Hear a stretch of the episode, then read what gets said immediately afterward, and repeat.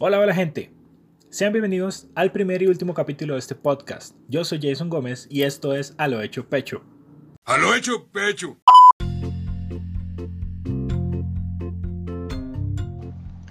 Hoy hablaremos sobre la educación, específicamente sobre la transformación educativa planteada por el Ministerio de Educación Pública para construir la nueva ciudadanía costarricense.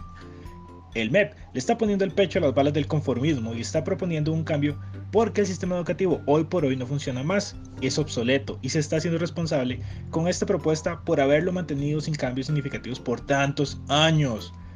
Así que comencemos. La estructura de este podcast será de seis partes. Contexto, descripción, preparación docente, opinión profesional, opinión popular y recomendaciones.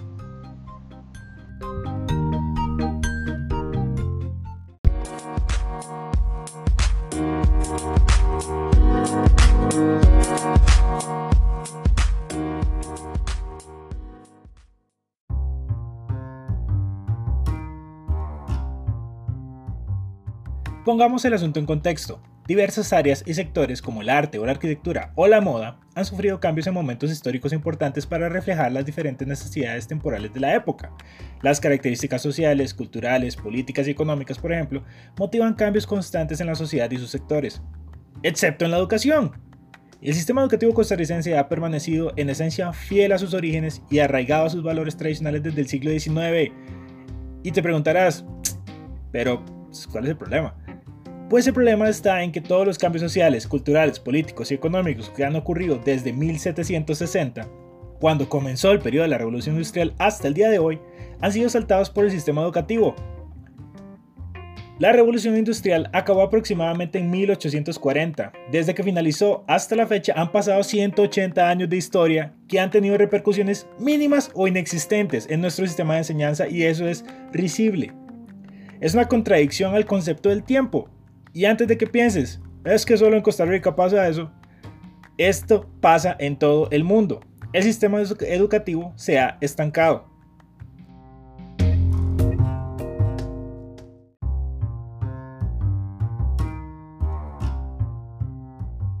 Y ahora te preguntarás, bueno, sí, pero no es tan malo, ¿qué problema hay con que esté estancado? Pues el problema es que vivimos en una época de cambios veloces impulsados por las tecnologías de la información y la comunicación pero continuamos anclados a un sistema educativo diseñado para otra época y otras circunstancias. El sistema sigue basado en clases magistrales indicaciones rígidas y concretas para el estudiante sobre cómo actuar y cómo conducirse por la vida, mientras que las condiciones son cada vez más diversas, impredecibles y cambiantes. Por eso actualmente la educación se siente fuera de lugar, como si no cuadrara algo, y es que no cuadra. Lo que estamos provocando es una desbarajuste de proporciones cósmicas en la mente de nuestros estudiantes. Es como si tratáramos de usar abacos para enseñarles a sumar y restar, sabiendo que todos tienen un celular con calculadora. Simplemente no hay manera de empatar las varas cuando existen esas diferencias desproporcionales entre lo que se quiere enseñar y el cómo se está enseñando. Y el problema es ese, no necesariamente la desactualización, que sí es un problema, pero es más una consecuencia de la preservación de ideales educativos arcaicos, digamos clásicos, que se centran en forzar al estudiante a aprender en el que se reconoce por encima de todo la habilidad académica y la inteligencia, es medida con base a resultados académicos que se logran a partir de repetición y memorización, donde no hay análisis ni apoyo creativo para el estudiante en los procesos de enseñanza.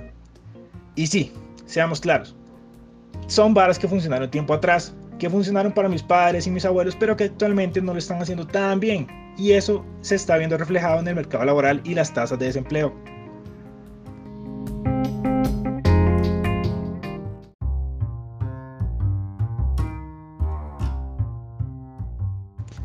Ante este escenario educativo, que como dije es mundial, él me propone la elaboración de una política educativa local para orientar la educación costarricense hacia un nuevo modelo de enseñanza más actualizado, más moderno y acorde a la revolución e incertidumbre tecnológica de nuestra época.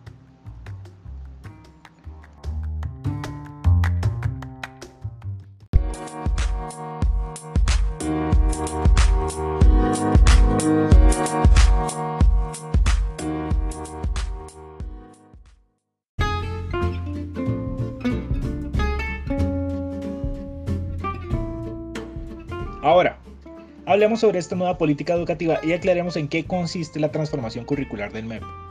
pues consiste en orientar de manera estratégica el cambio que la educación contemporánea costarricense necesita, porque el siglo XXI nos presenta retos más complejos que el acceso a la educación o la erradicación del analfabetismo, por los que se luchaba años atrás. Es una transformación compleja, que va dirigida al sistema y sus principales figurantes, estudiantes y docentes, volcando el sistema hacia el estudiante y el desarrollo de sus habilidades blandas y destrezas para la vida, pero descartando los enfoques cortoplacistas. Enfoquémonos en qué cambios trae que el modelo educativo se centre en el estudiante y busque el desarrollo de las habilidades para la vida. Esto se propone desde cuatro bloques y hablaremos de cada uno.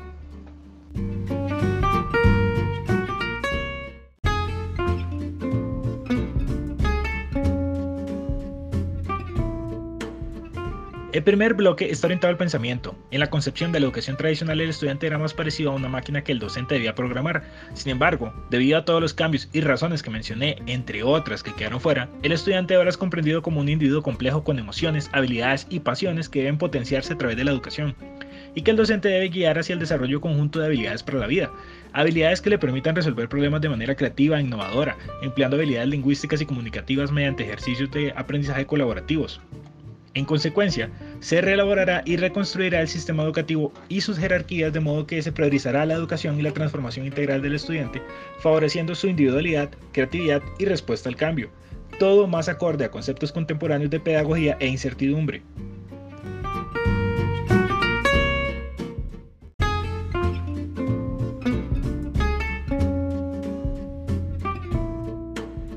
El segundo bloque está orientado a las formas de vivir, no se trata de inmiscuirse ni tratar de controlar la vida del estudiante, sino de fortalecer, confiando en sus capacidades y desde el ámbito educativo apoyar la formación de varios valores para su vida personal y social. Este bloque va sobre impulsar en el estudiante la memoria histórica y revalorizar el ser costarricense, de modo que adquieran conciencia y responsabilidad como individuos, pero sin olvidar que también son miembros de la sociedad y habitantes del planeta, y deben como miembros contribuir al desarrollo de una sociedad ambientalmente sostenible, económicamente viable y socialmente justa para las presentes y futuras generaciones. Y como habitantes, comprender los desafíos del mundo y cómo las acciones o cómo sus acciones afectan y nos afectan a todos.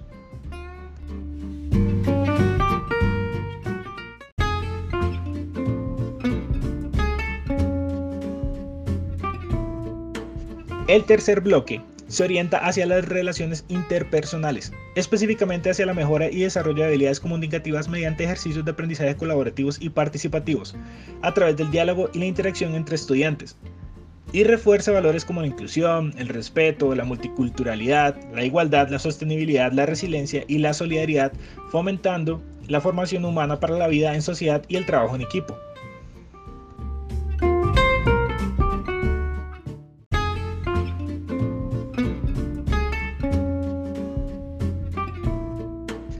Finalmente, el cuarto bloque propone herramientas de integración al mundo. Principalmente hace referencia al uso, acceso y apropiación de las tecnologías de la información y comunicación, así como también el manejo responsable de la información personal en redes sociales.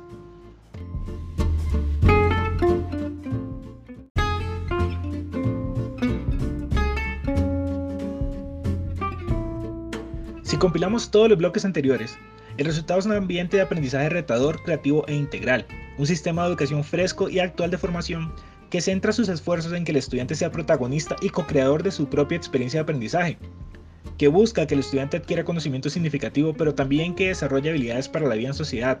Las llamadas habilidades blandas son cada vez más valoradas en el mercado laboral. Y en general, el cambio busca la adquisición de destrezas que le propicien la comprensión, expresión e interpretación de conceptos, pensamientos, sentimientos, hechos y opiniones que le permitan no solo trabajar eficientemente, sino interactuar de forma beneficiosa en cualquier contexto. Todo a nivel teórico. Y ya veremos por qué. Por ahora, he hablado suficiente del estudiante. Le toca el turno al segundo protagonista, figurante del sistema educativo, el docente.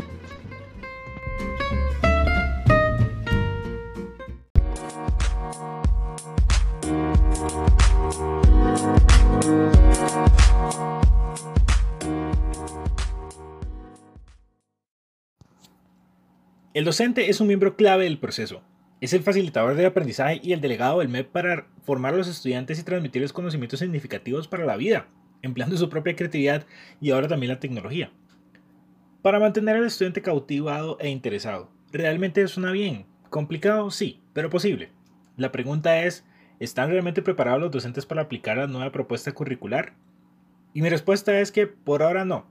Y ya verán que no solo yo pienso eso en la opinión popular. Pero, ¿por qué pienso que no? Para no hacer la respuesta muy complicada ni desde diversos enfoques, refirámonos a la que probablemente resultaría más conflictiva para los docentes, y es justamente la tecnología. Falta por ahora acceso y capacitación. Hay muchas preguntas en el aire sobre la implementación, y es porque, por un lado, el cuerpo docente del MEP está formado por varios grupos demográficos que tuvieron acceso a las tecnologías de la información y comunicación en momentos distintos de su propia vida.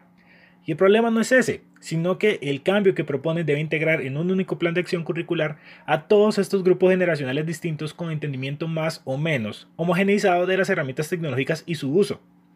Esto hace que sea absolutamente necesario la capacitación de todo el personal en el uso y aprovechamiento de estas herramientas para ser usados en el proceso de enseñanza. Porque es una realidad, como lo dice Hernán Jiménez en su show eh, ¿Quién dijo miedo? En el ámbito así tecnológico, este, de que eh, sí que pues, están mamando. Mamando, y no es culpa de nadie. En unos años mi generación y yo vamos a estar donde están ellos ahora. De hecho, Hernán dice tres verdades más sobre la tecnología de las personas en ese show. Una es que el cambio tecnológico que ha ocurrido en los últimos años ha sido de proporciones épicas, cataclísmicas casi, madre, todo cambió, cambió la manera en que hablamos, en que nos comunicamos, en que nos informamos, en que ligamos, en que compramos. Cambió absolutamente todo. La otra es que ese cambio tecnológico viene a una velocidad vertiginosa. Y esa es una bola curva que usted le puede echar encima a un carajillo de 15 años, pero écheselo un roco de 70. El cambio tecnológico, bien. La velocidad vertiginosa a la que ocurrió, no tan bien. Porque no hay tiempo. Tiempo de adaptarse al cambio tecnológico constante. La última es la exclusión de la población que no entiende la tecnología. Y esta me genera una pregunta para la que no tengo respuesta y es que, ¿qué pasa con la población docente que por alguna razón no puede adaptar la tecnología como herramienta? Ya sea por edad o costumbrismo. ¿Acaso serán excluidos del MEP? ¿Serán reubicados? ¿Qué, ¿Qué va a pasar con ellos? No lo sé. Otra interrogante sobre la tecnología es la aplicación y el tiempo que va a tomar esta implementación. Si el MEP espera lograr este, esta transformación y más Deberá no solo capacitar a los docentes, también tendrá que invertir en la infraestructura y ejecutar mejores y más complejos proyectos arquitectónicos y tecnológicos para que la nueva infraestructura contemple el uso y aprovechamiento de las tecnologías digitales, sin descuidar espacios de intercambio social para docentes y estudiantes. En conclusión, creo que no estamos listos para afrontar el cambio y creo que los docentes, si bien están dispuestos a, formarse y tienen la disposición de capacitarse, va a haber muchos roces por el tema generacional.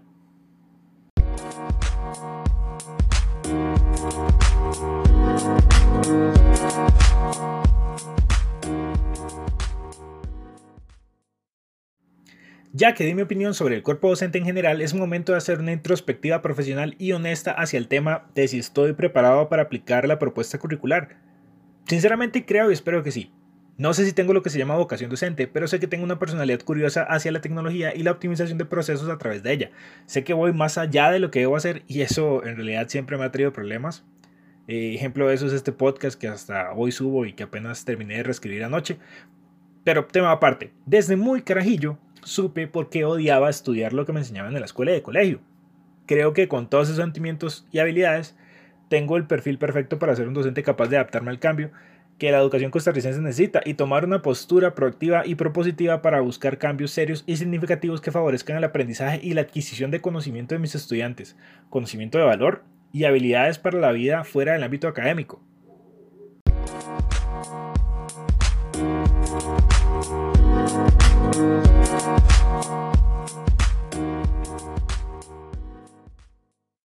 Ahora comienza la sección de la opinión popular.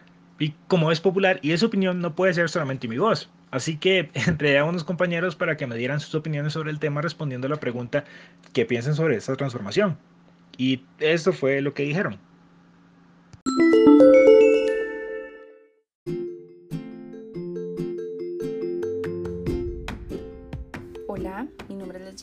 Acuerdo a la pregunta y experiencia como exalumna y ahora docente del sistema educativo público, considero que no ha habido mayor transformación.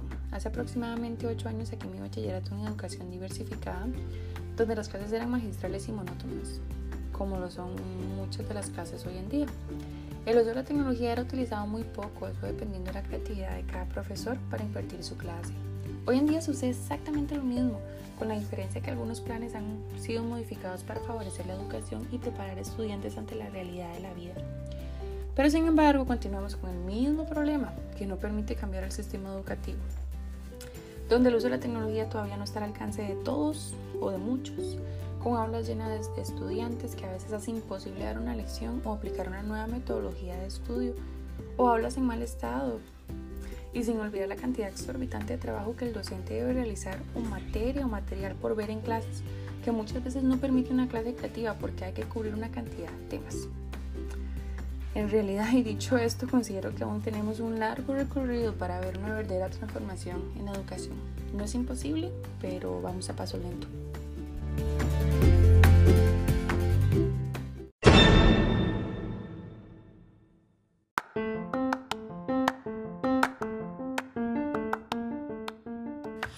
Nombre es Stanley Castro, arquitecto de profesión, y como estudiante universitario realicé un proyecto basado en la comparativa de la educación del MEP, la educación impartida en comunidades indígenas y la educación impartida en Finlandia. Como parte de la investigación, visité la comunidad de Suretka en Talamanca, leí artículos y vi videos explicativos sobre el sistema educativo finlandés y estas las comparé con la educación del MEP que recibí cuando estudié en la escuela y colegio.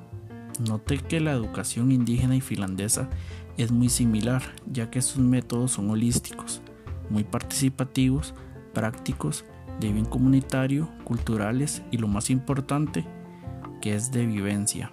Ellos viven el estudio. En vez del MEP, aunque según estudios es uno de los mejores sistemas educativos del mundo, se queda muy atrás en la vivencia de sus contenidos. Con métodos clásicos donde en este hay un líder que le habla a sus pupilos, donde todos aprenden de él sin cuestionarse, porque no hay interés si esa persona está en lo correcto o en el error, mientras que en los otros dos se basan en un círculo de aprendizaje en el cual todos son iguales y no existe un líder, sino más bien un guía, donde todos comparten y aprenden conocimientos. En este tipo de sistema se inculca el interés en los niños y aquí ellos mismos eligen por sí solos lo que desean aprender.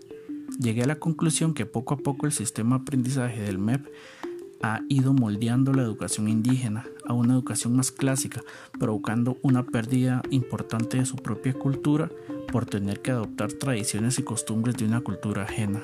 Pienso que el MEP, en vez de sepultar este tipo de educación, debería de apropiarse de ella y con esto tratar de evolucionarla, ya que con la entrada de la tecnología está volviendo obsoleta su propio método de aprendizaje, provocando que se pierda el poco interés que aún queda en las nuevas generaciones.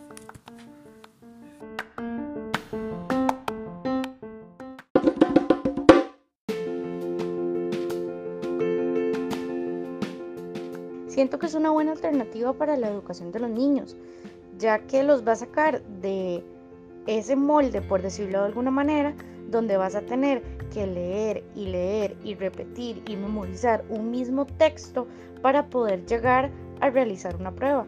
¿Por qué no utilizar eh, distintas habilidades que ellos puedan tener?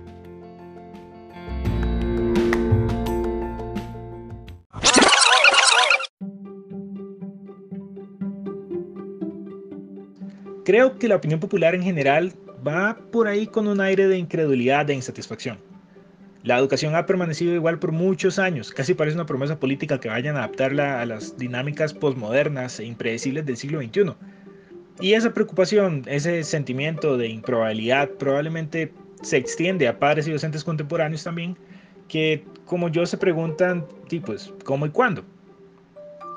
¿Cómo y cuándo se va a implementar este cambio? De verdad, Pienso que actualmente resulta complicado explicarle a los estudiantes de manera creíble la importancia de la educación formal. Más complicado se vuelve a hacerlo desde un enfoque tradicional o clásico de la enseñanza, como en el que estamos estancados hoy por hoy. Pero también supongo que vale la pena soñar.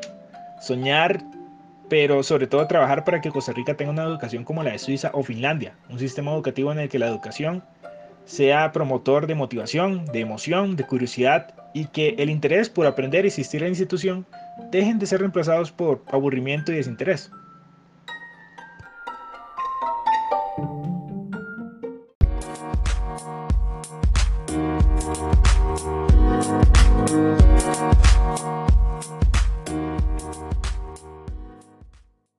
Finalmente, las recomendaciones. Ah, la, la última parte de este largo soliloquio sobre la transformación curricular del MEP. Haré una concreta para implementar esta transformación en clase y otra general que pienso que el MEP debería aplicar para llevar a cabo este ambicioso plan de cambio.